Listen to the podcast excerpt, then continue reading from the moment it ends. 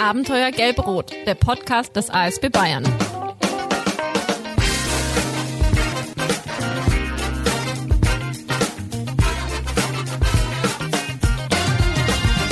Ja, knapp 500 Kilometer Fahrtstrecke liegen zwischen Herzogenaurach in Mittelfranken und Nienburg in Niedersachsen. Und damit auf jeden Fall zu viel, um den Gast der heutigen Podcast-Folge zu uns in die Landesgeschäftsstelle des ASB Bayern eben hier nach Herzogenaurach zu bitten.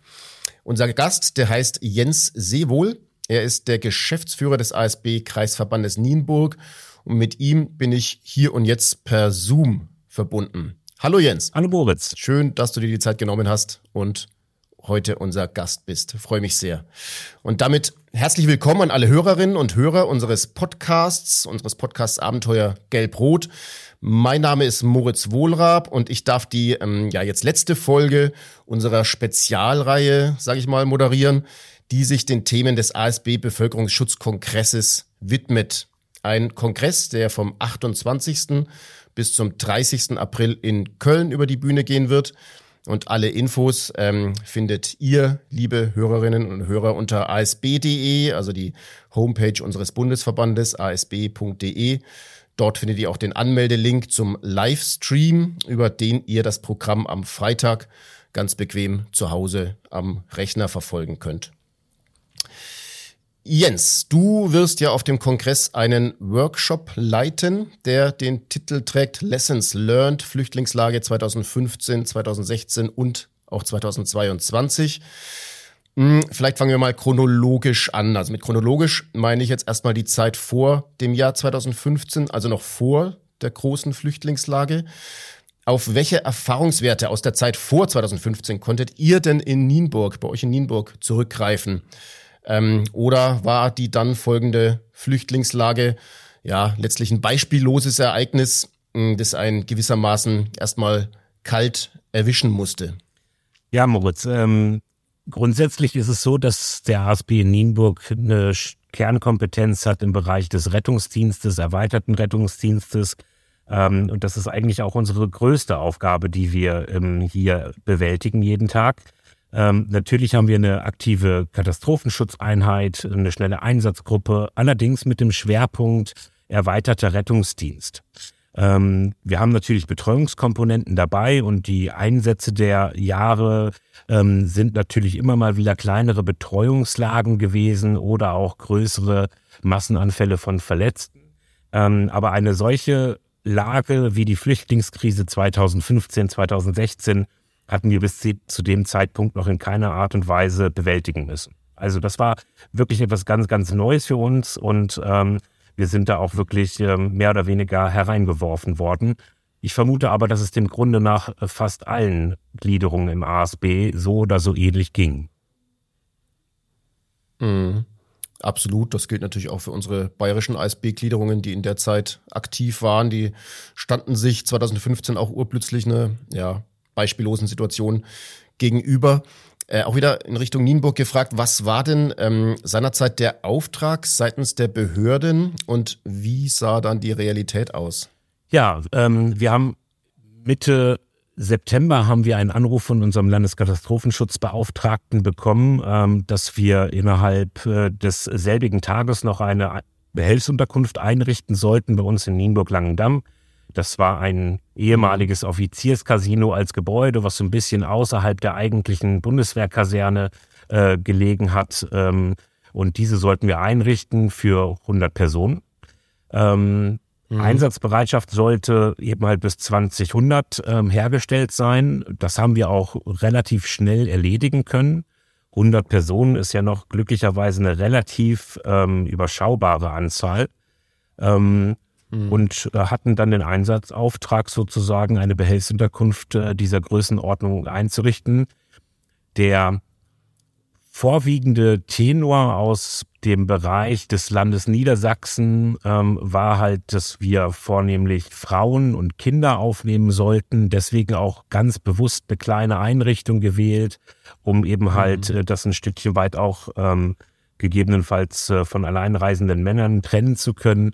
Und ähm, darauf haben mhm. wir uns dann auch vorbereitet und haben natürlich von Babynahrung über Windeln bis hin zu allem, was man sonst noch für die Versorgung von 100 Personen benötigt, innerhalb kürzester Zeit dort ähm, aufbauen können. Dabei wurden wir dann mhm. unterstützt, ähm, natürlich vom äh, unserem Landesverband und dem ASB Hannover, die zentral die Einkaufslogistik in, für den ersten Moment übernommen haben und uns Materialien, die nicht vor Ort waren, zur Verfügung gestellt haben. Ähm, und mhm. ja, wir konnten dann ähm, Erfolg melden und um 20 Uhr war unsere Behelfsunterkunft in Nienburg-Langendamm einsatzbereit. Mhm.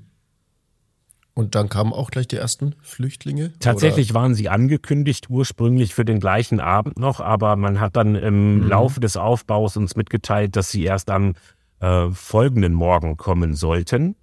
Ähm, wir haben dann mhm. natürlich unsere Einheiten entsprechend ähm, wieder nach Hause geschickt und äh, haben dann rechtzeitig morgens ähm, die letzten Vorbereitungen und Ideen noch umgesetzt, die einem da so noch gekommen sind. Ähm, in der Tat sind allerdings den Tag und leider auch den folgenden Tag, obwohl es angekündigt war, ähm, keine Flüchtlinge bei uns eingetroffen. Äh, Gott sei Dank war mhm. es ein Wochenende, ähm, Samstag, Sonntag, äh, mhm. so dass wir da nicht die Problematik hatten mit der Helferfreistellung.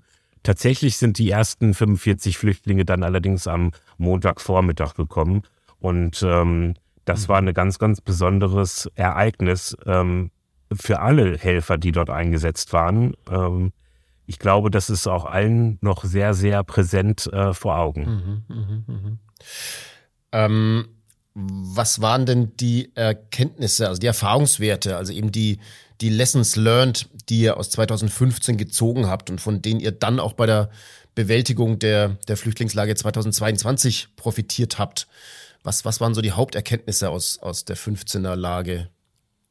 Also die Haupterkenntnisse waren für mich persönlich und ich glaube aber auch gesamtverbandlich, dass diese Flüchtlingslage uns wirklich alle kalt erwischt hat. Das mhm. muss man ganz klar sagen. Die Informationspolitik ähm, oder auch die Informationswege, die da gelaufen sind, ähm, waren durchaus schwierig und es sind nicht alle Informationen A bei uns angekommen und B, wenn denn Informationen bei uns angekommen sind, waren die häufig auch nicht richtig.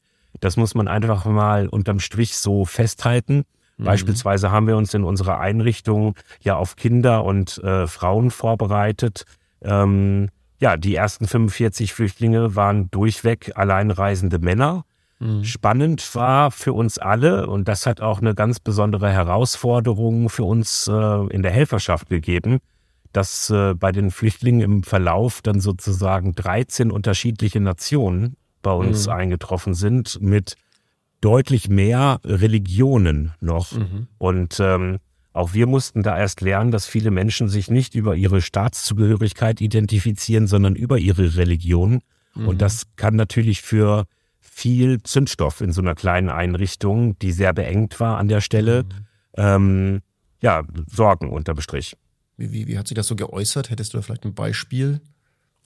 Nun ja, ähm, ihr müsst euch vorstellen, wenn Religionen aufeinandertreffen, Menschen mhm. unterschiedlicher Religionen aufeinandertreffen, kann das unter Umständen äh, für Konfliktpotenzial sorgen. Mhm. Das war etwas, was uns durchaus beeindruckt hat. Ähm, und darauf waren wir im ersten Moment auch nicht eingestellt. Mhm. Gott sei Dank hatten wir aber ähm, ähm, Mitarbeiterinnen und Mitarbeiter, auch der Sicherheitsdienste, die die Landessprachen gesprochen haben mhm. und dann eben halt auch ähm, nicht nur auf der, auf der Landessprache verständigen konnten, natürlich auch die Mentalität mhm. äh, uns erläutern konnten und vor allen Dingen auch die religiösen Grundsätze, die hinter den einzelnen Menschen dann stehen, äh, erläutern konnten. Und das war eine ganz, ganz besondere Herausforderung, weil das kann man so in einem Lehrgang, Vorbereitungslehrgang, Führungslehrgang, Katastrophenschutzlehrgang, wie auch immer. Ähm, kann man, glaube ich, so nicht lernen. Das sind Erfahrungen, die man dann an der Stelle machen muss und versuchen muss, aus der Situation das Beste zu machen. Mhm. Von räumlicher Trennung bis hin zu regelmäßigen Gesprächen mit allen Beteiligten.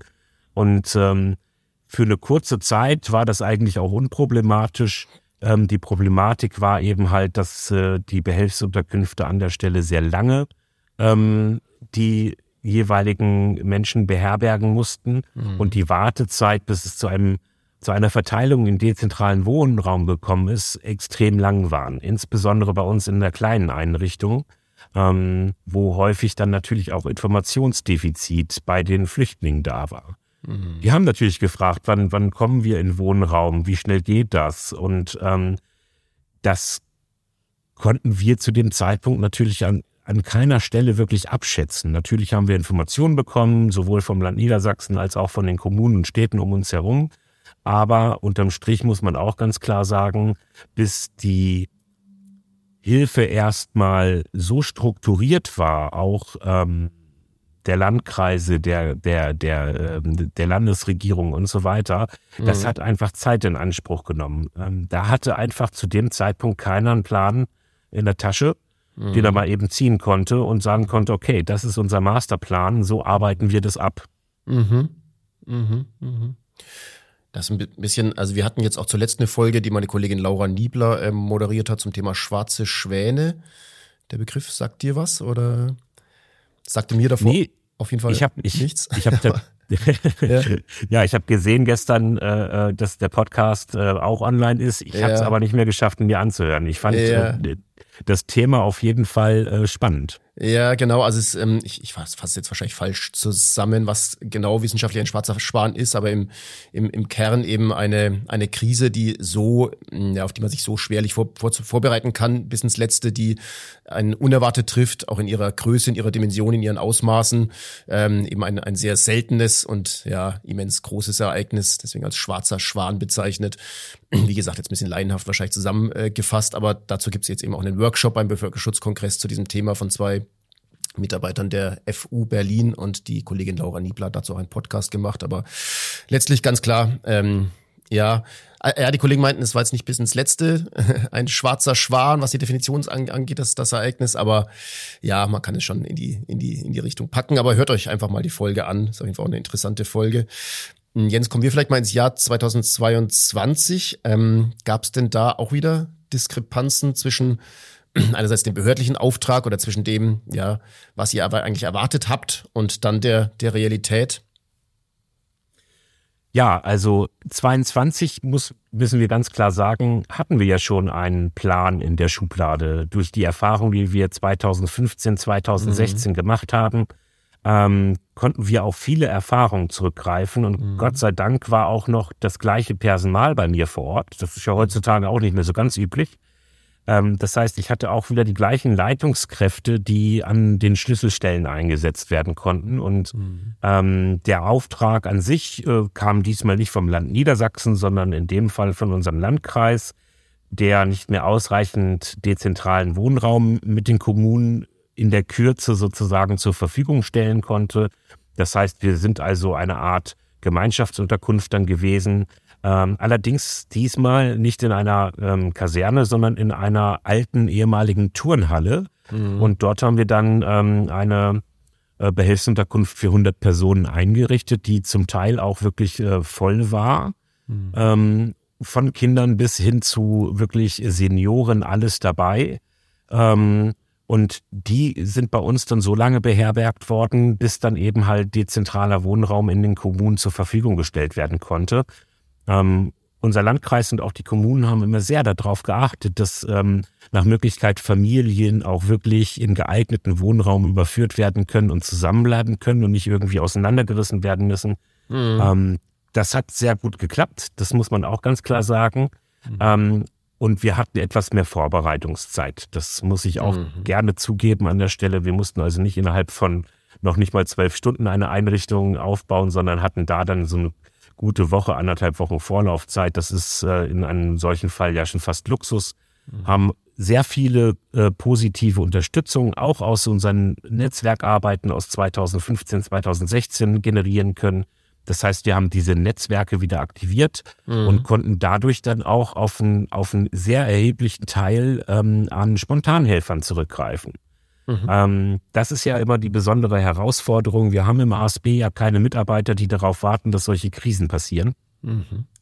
Ähm, sondern ähm, natürlich haben wir unseren Katastrophenschutz und die Schnelleinsatzgruppen, aber die können natürlich nicht äh, in dem Fall jetzt über ein Jahr freigestellt werden von ihrer ja. Tätigkeit, um diese ähm, Behelfsunterkunft zu betreiben.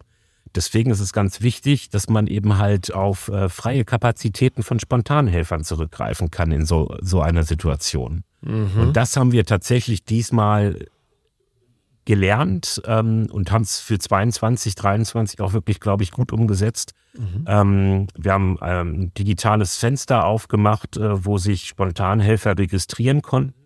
Mhm. Und nach einem kurzen Check haben wir die dann äh, freigeschaltet und die konnten sich dann beispielsweise für die Ausgabe von Mahlzeiten eintragen, mhm. äh, wann sie freie Kapazitäten haben auf einem ganz einfachen äh, webbasierten System.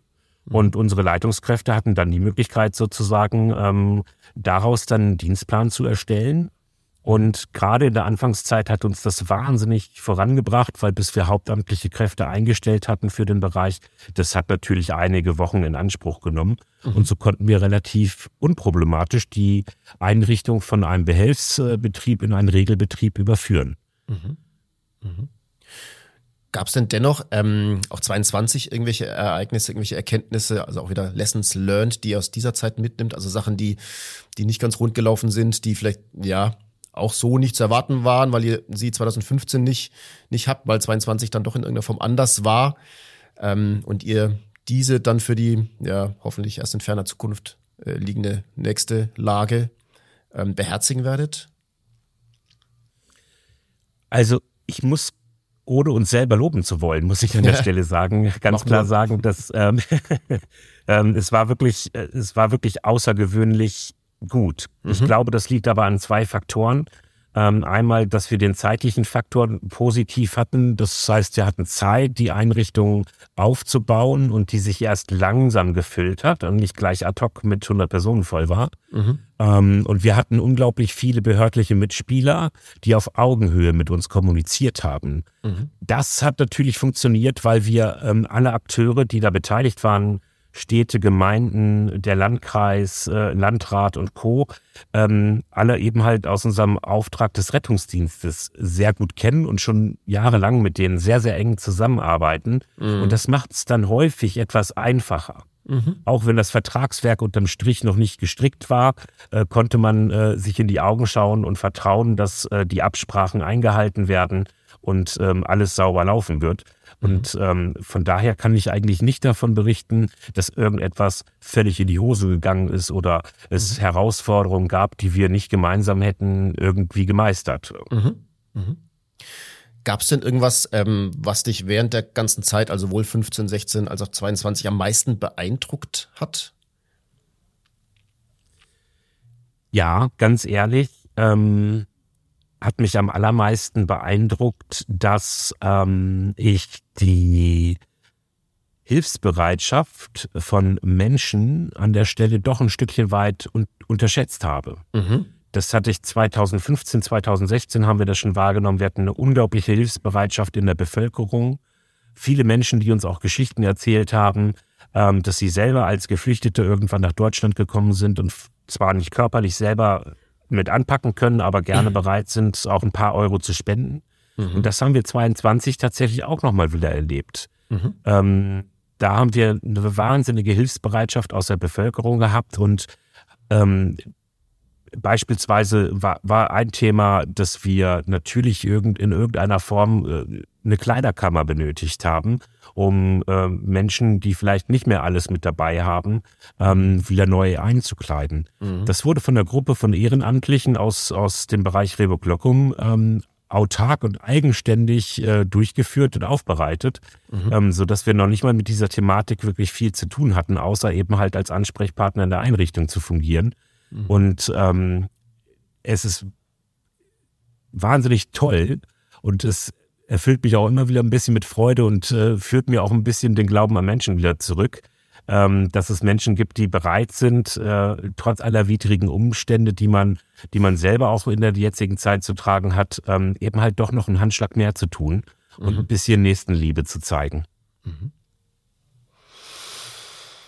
Jens, würdiges Schlusswort, würde ich sagen, weil mit Blick auf die Uhr, die oben auf meinem Bildschirm oben rechts mich, mich äh, ja, genau mahnend äh, anstrahlt, ziehen.